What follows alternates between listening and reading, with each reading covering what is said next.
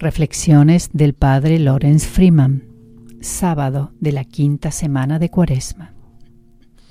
En medio de una crisis en la que nos sentimos inseguros acerca de cómo terminará o incluso si terminará, mientras escuchamos miríadas de opiniones y predicciones de personas que acaban de oír algo y quieren que te enteres y lo creas, ¿qué queda por hacer más que simplemente hacer un paso a la vez?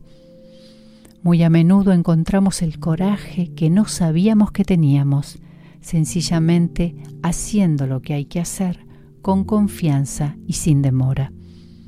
El gran enemigo es siempre la postergación guiada por el miedo. Obedecer sin tardanza, decía San Benito pero en tiempos de crisis apenas sabemos a qué estamos obedeciendo.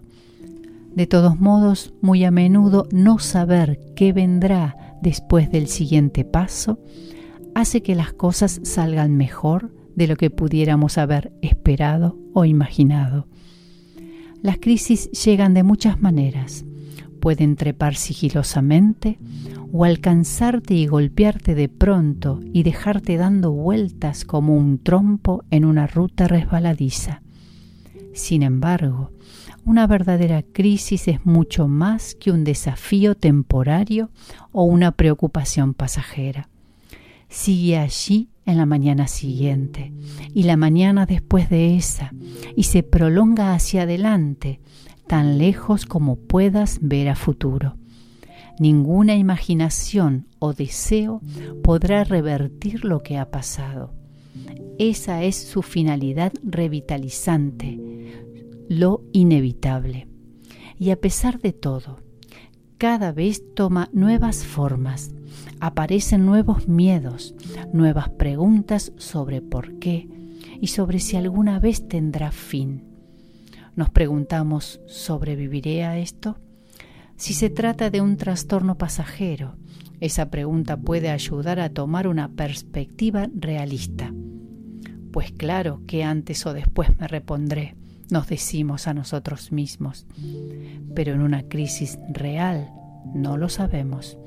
Simplemente sabemos que hay una posibilidad real de que no sobrevivamos. Quizás esta sea la última. La esperanza depende de poder enfrentar esa posibilidad. En una verdadera crisis que se profundiza, te das cuenta cada vez más que las cosas nunca volverán a ser como eran antes.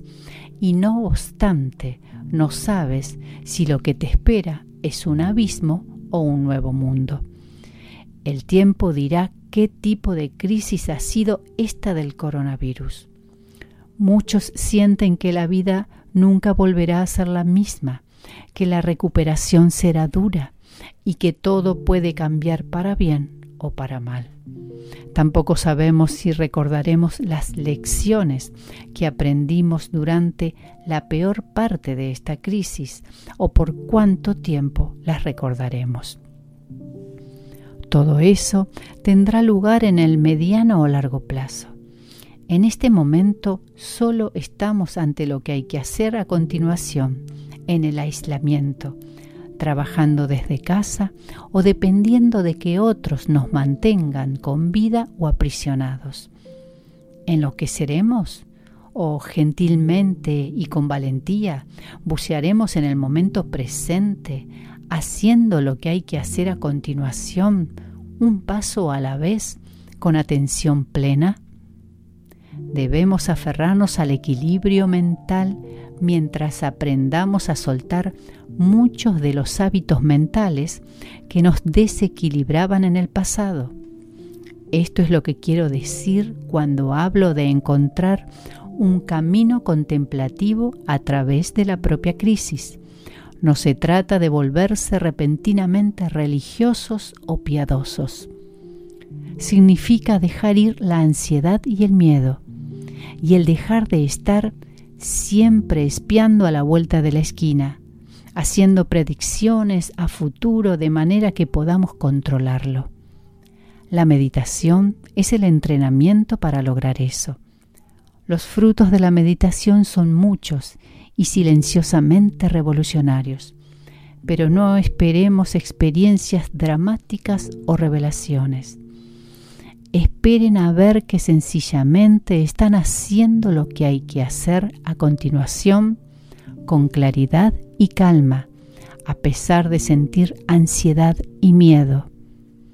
Eso demuestra que se encuentran recorriendo un sendero espiritual y que la vida tiene un propósito y una dirección. Por lo pronto, lo que hay que hacer a continuación es meditar dos veces por día. Traducción Gabriela Esperanza. Narración Diana Delía. WCCM Argentina.